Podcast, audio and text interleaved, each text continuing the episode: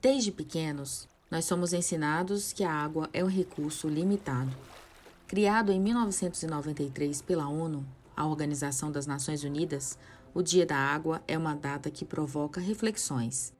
Não apenas no dia 22 de março, o debate sobre a necessidade do uso sustentável e racional desse recurso essencial para a vida deve ser diário e envolver toda a humanidade. Cerca de 12% da água doce disponível no mundo está aqui, no Brasil. O Tocantins abriga a maior parte da bacia hidrográfica Tocantins-Araguaia, uma reserva que representa 10% da quantidade disponível no país. É água em quantidade e qualidade para diversos usos, como abastecimento, turismo, irrigação, piscicultura e geração de energia elétrica.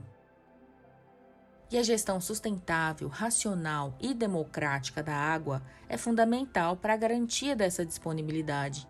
Aqui no Tocantins, a união de órgãos como a SEMAR, o Naturatins, a ATS e, é claro, o apoio da ANA, Agência Nacional de Águas e Saneamento, das prefeituras municipais, dos comitês de bacia hidrográfica e outras instituições é importante para assegurar essa gestão com responsabilidade compartilhada, monitoramento e fiscalização.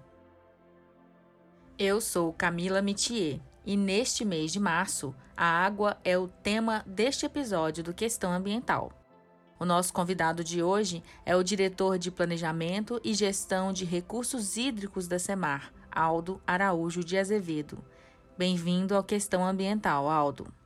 Tá, obrigado pela oportunidade. Para começar de forma bem didática, eu queria que você explicasse para os nossos ouvintes o que é uma bacia hidrográfica e o que, que ela representa.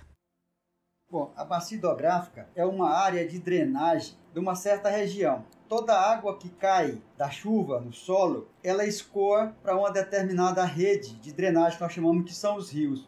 Então toda a água que cai, que é drenada com o rio principal, alimentada por aqueles pequenos afluentes, né, que são os pequenos rios, é considerada a bacia hidrográfica. Todo aquela, aquele conjunto de rios menores e nascentes menores que correm e drena para o rio principal que está ali no fundo do vale, aquele rio principal. Então é toda essa área, o contorno dessa área é que nós chamamos de bacia hidrográfica. Ela é importante hoje quando se fala em melhorar a qualidade do rio. Eu não posso, eu não, eu não tenho só que olhar o rio como aquele leito principal, né? Daquela bacia. Eu tenho que olhar a bacia como um todo, porque o rio, ele é uma radiografia, ele é uma fotografia, aquele rio principal, de tudo o que acontece de uso e ocupação do solo das terras daquela bacia. Então ele me dá um retrato realmente, né, do que está acontecendo na bacia. Então se eu quiser fazer qualquer política de recursos hídricos, política ambiental, eu tenho que olhar a bacia como um todo. Eu não tenho só que fazer hoje limpeza de rio no fundo do vale, porque aí eu estou enxugando gelo.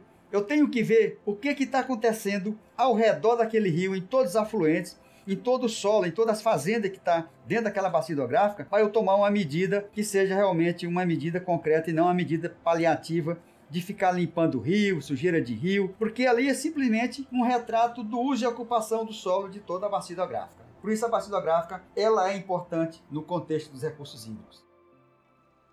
A Semar iniciou no ano passado as atividades do seu primeiro viveiro de mudas nativas do Cerrado, né? Uma parceria com a UFT de Gurupi. A ideia é utilizar parte dessas mudas para reflorestar as margens de nascentes e rios do estado. Explica para a gente de que forma essas futuras árvores podem ajudar aí na manutenção desses rios. Isso é muito importante, esse trabalho de recuperação de nascentes como nós falamos realmente, né?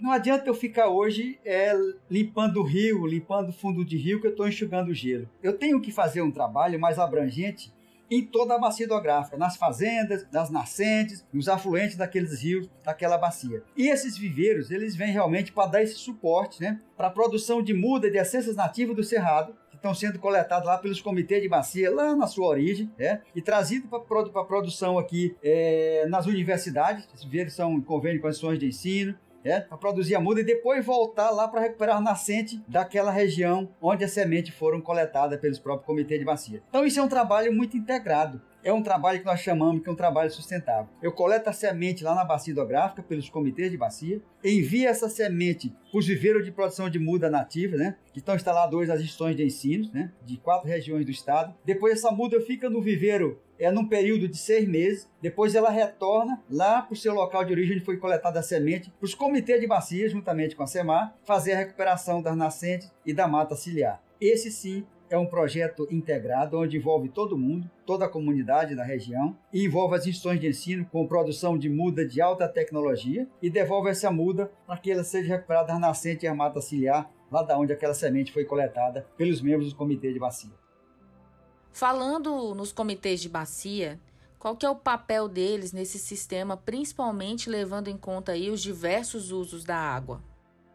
Os comitês de bacias, eles são nossos braços executivos da nossa política estadual de recursos hídricos. E tem a função principal, realmente, de auxiliar a secretaria no seu trabalho, realmente, é de recuperação de nascentes, de fazer alguma prática de educação ambiental lá no local onde ele está instalado. Então é lá que acontecem os problemas. Por isso que a gente incentiva a criação dos comitês de bacia. Né? A decisão não tem que partir de cima para baixo, de secretaria para comitê. Ela tem que partir da base para cima. É lá que acontecem os problemas, lá na, na bacia hidrográfica, nos municípios que compõem aquela bacia hidrográfica. Então ninguém melhor do que o comitê de bacia para saber o que, que nós temos que fazer para recuperar os recursos hídricos daquela região. Eles que são os verdadeiros representantes da Secretaria de Meio Ambiente e Recursos Hídricos lá no interior, é que estão vivendo o problema no dia a dia. E esse comitê de bacia é formado pelo poder público, sociedade civil organizada e usuário de água. Então ninguém melhor do que os comitês de bacia para achar uma solução e uma resposta, já que eles são também a causa do problema, está representado ali no que da questão. Algum representante ali do comitê de bacia, algum segmento, por exemplo, o setor usuário de água de irrigação, pode estar tá tirando mais irrigação, mais água do que o rio permite. Então você chama todo mundo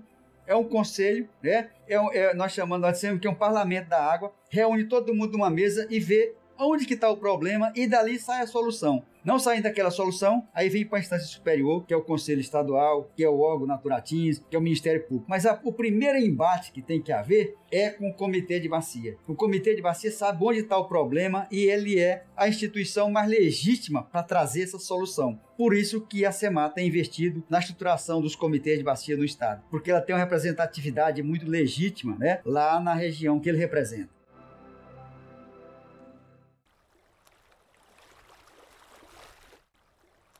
Entre as diversas vocações do Tocantins, a gente pode considerar a piscicultura como um destaque, né? E o Estado tem trabalhado com a união de vários órgãos no incentivo à produção de peixes em tanques rede, a implementação de cinco parques aquícolas pelo Tocantins. Qual é o papel da SEMAR nesse processo?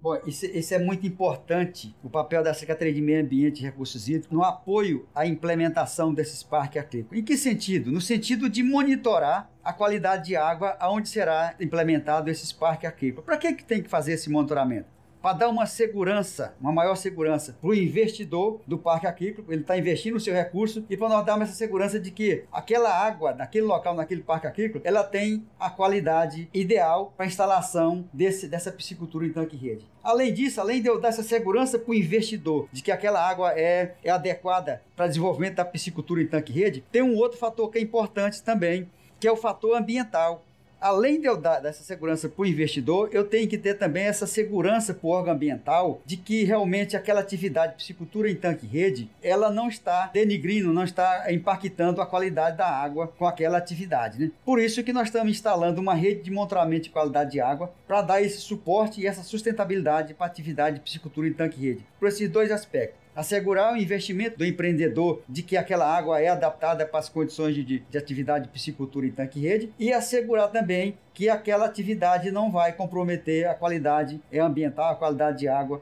desses lagos onde estão instalados os parques aqui. Aldo, é de conhecimento de todos que o cenário climático tem um impacto direto nos recursos hídricos a maior ou a menor ocorrência de chuvas ou uma seca prolongada, tudo isso pode afetar a oferta de água. Como é que a SEMAR tem monitorado esses fenômenos, as chuvas e a seca, e de que forma isso nos ajuda a prever e lidar melhor com as crises e os seus efeitos?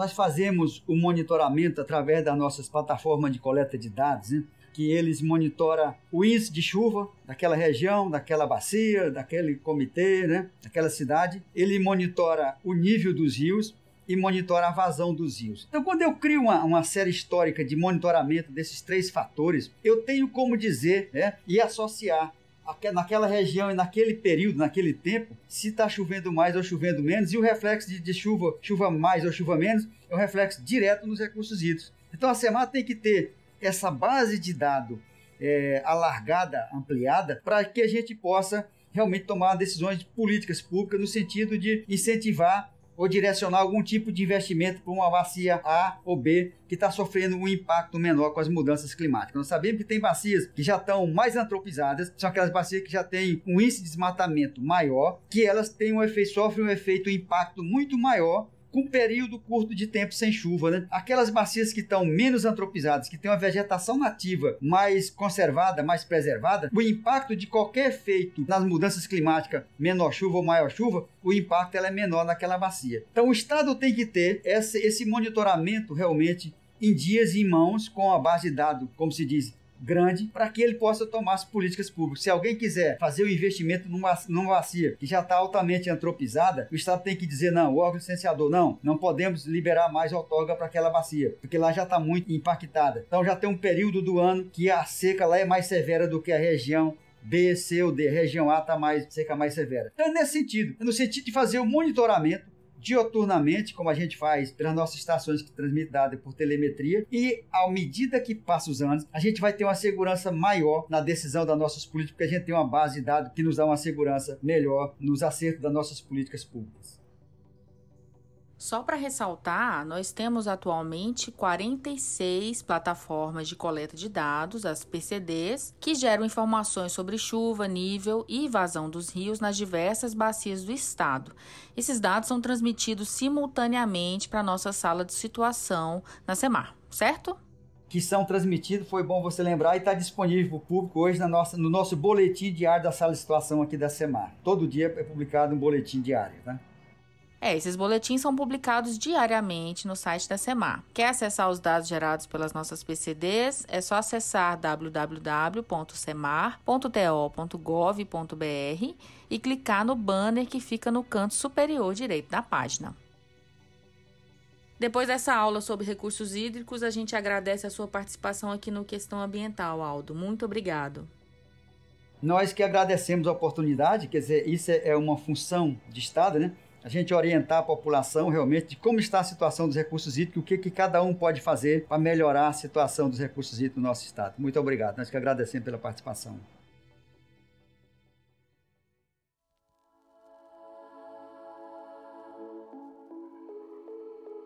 Você deve ter reparado que nesta edição não tivemos a nossa agenda verde. Pela importância do tema, e para o nosso podcast não ficar extenso demais, nós acabamos optando por partir direto para o assunto. Mas você pode acompanhar as últimas notícias das políticas ambientais do Tocantins no site www.semar.to.gov.br, lembrando que Semar tem RH no final. Ou então nas redes sociais da Semar. É só procurar por Meio Ambiente Tocantins nas plataformas Facebook, Instagram, Twitter, LinkedIn ou YouTube que você nos encontra por lá. Tem alguma dúvida ou sugestão? Envie uma mensagem lá nas nossas redes ou então um e-mail para meioambiente@secom.to.gov.br.